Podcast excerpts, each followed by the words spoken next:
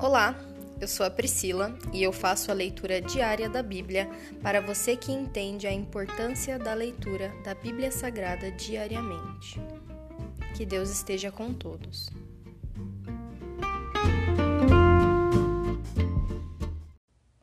Ouça agora o capítulo 33 de 2 Crônicas. Manassés reina em Judá. Manassés tinha 12 anos quando começou a reinar e reinou em Jerusalém por 55 anos.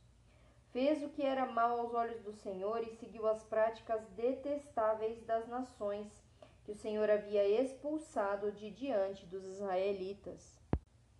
Reconstruiu os santuários idólatras que seu pai Ezequias havia destruído. Construiu altares para Baal e ergueu postes de Acerá. Também se curvou diante de todos os astros dos céus e lhes prestou culto. Construiu altares idólatras no templo do Senhor, sobre o qual o Senhor tinha dito: Meu nome permanecerá em Jerusalém para sempre. Nos dois pátios do templo do Senhor construiu altares para os astros do céu. Manassés também sacrificou seus filhos no fogo, no vale de Ben-Hinom, praticou feitiçaria, adivinhação e magia e consultou médiums e praticantes do ocultismo. Fez muitas coisas perversas aos olhos do Senhor e com isso provocou sua ira. Manassés chegou a fazer uma imagem esculpida e colocá-la no templo de Deus, sob o qual Deus tinha dito a Davi e a seu filho Salomão: meu nome será honrado para sempre neste templo e em Jerusalém, a cidade que escolhi dentre todas as tribos de Israel. Se os israelitas tiverem o cuidado de obedecer a meus mandamentos, todas as leis, estatutos e decretos que meu servo Moisés lhes deu, não os expulsarei desta terra, que dei a seus antepassados. Manassés, porém, levou o povo de Judá e de Jerusalém a fazer coisas piores do que as nações que o Senhor tinha destruído diante dos israelitas. O Senhor falou a Manassés e a seu povo, mas eles ignoraram seus avisos.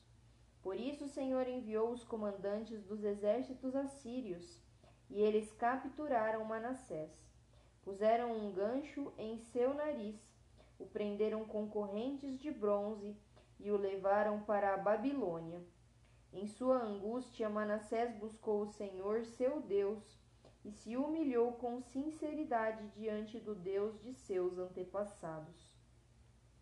Quando ele orou, Deus ouviu sua súplica, atendeu a seu pedido e o trouxe de volta a Jerusalém e a seu reino. Então Manassés reconheceu que o Senhor é Deus. Depois disso, Manassés reconstruiu o muro externo da cidade de Davi bem alto, desde o oeste da fonte de Gion, no vale de Cedron, até a porta do peixe e ao redor da colina de Ofeu. Colocou comandantes militares em todas as cidades fortificadas de Judá.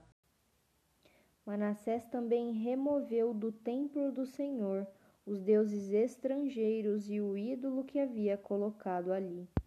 Derrubou todos os altares que havia construído na colina do templo e todos os altares em Jerusalém e os jogou fora da cidade.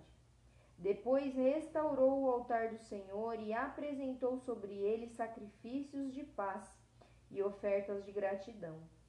Também incentivou o povo de Judá a adorar o Senhor, o Deus de Israel. O povo continuou a sacrificar naqueles lugares de adoração, mas somente ao Senhor, seu Deus.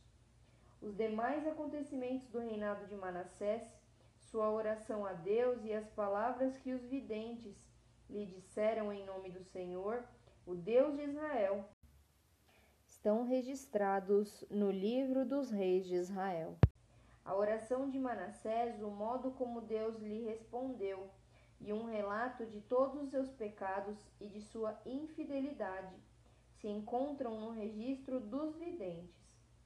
Inclui uma lista dos locais onde ele construiu altares idólatras e levantou postes de acerá e ídolos antes de se humilhar e se arrepender. Quando Manassés morreu e se reuniu a seus antepassados, foi sepultado em seu palácio.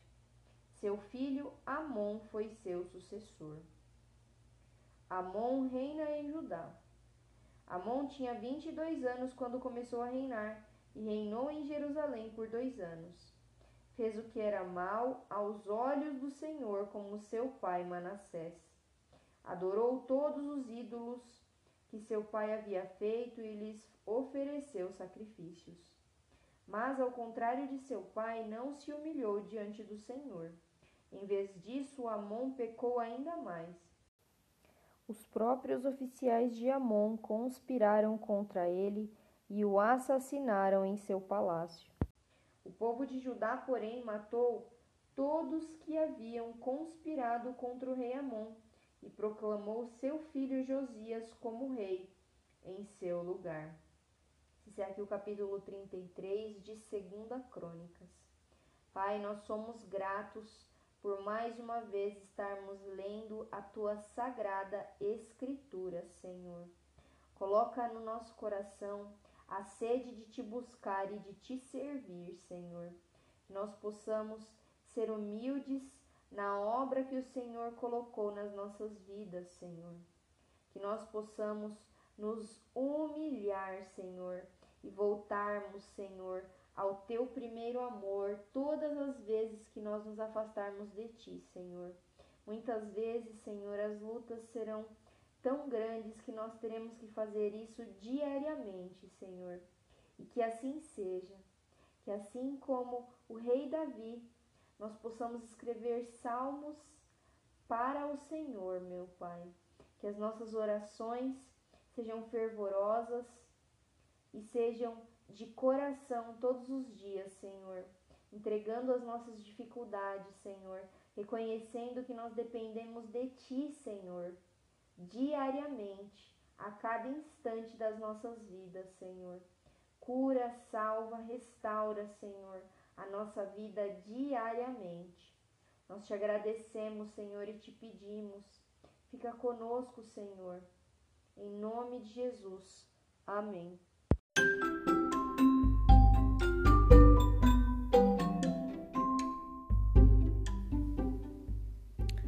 Você acabou de ouvir o Dali Bíblia, o podcast da tua leitura diária da palavra do Senhor.